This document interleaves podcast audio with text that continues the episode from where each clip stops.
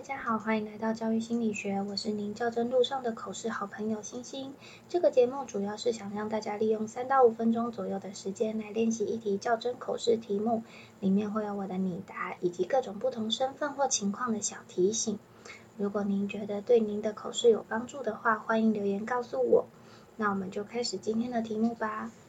今天的题目是：如果学生遭受家暴，你会怎么处理？以下是我的拟答。感谢委员的提问。在我担任高年级导师的时候，有遇过学生遭受家暴的情况。那次孩子来上学时，被同学看到手上有多处伤痕，联络簿里也有妈妈很情绪性骂孩子的字眼。因此，我把妈妈的留言以及孩子的伤痕拍下，接着请孩子到健康中心，由校护做专业的伤口照顾。然后到学务处和辅导室做通报。通报之后，身教组长和辅导组长建议我先观察孩子的心理状态，但不做过多的询问和关心，避免刺激到孩子。家长的部分则由学校行政同仁协助沟通。当天放学前，孩子主动来告诉我，他被妈妈打的原因是因为他偷拿妈妈的钱。而偷钱的动机是他希望忙于工作的妈妈能多给他一些时间陪伴他。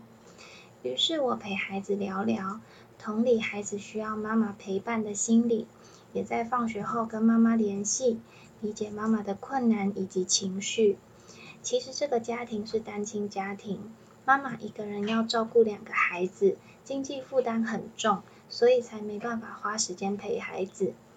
妈妈心理压力很大，所以才会在孩子犯错时情绪崩溃，出手伤了孩子。不过，因为这个家庭还没有到中低收入户的标准，所以较难申请补助金。因此，后续我将我向学校询问其他协助办法，由学校替孩子申请其他奖助学金，多少补贴这个家庭的经济困难。后续因为社工介入关心，以及校内的心理师协助妈妈以及孩子排解内心的情绪及压力，在孩子毕业前，妈妈都没有再出现情绪失控的状态了。就这个经验，以导师的角色来说，如果发现孩子被家暴，首先我会先确认孩子的伤势，并请校护协助做伤口的照顾，接着依照法规以及我目前服务的学校。在二十四小时内跟身教组长和辅辅导组长说，由学校行政单位做通报，然后跟身教组长和辅导组长做后续行动的确认，确认之后再对孩子做后续的关心和询问。以上是我的经验，如果有做的不够好的部分，希望委员指教，谢谢。像家暴啊，或跟性平相关的事件，除了二十四小时要做通报，是每一个学校都一样的之外，可能在细节处理上会有一些不同。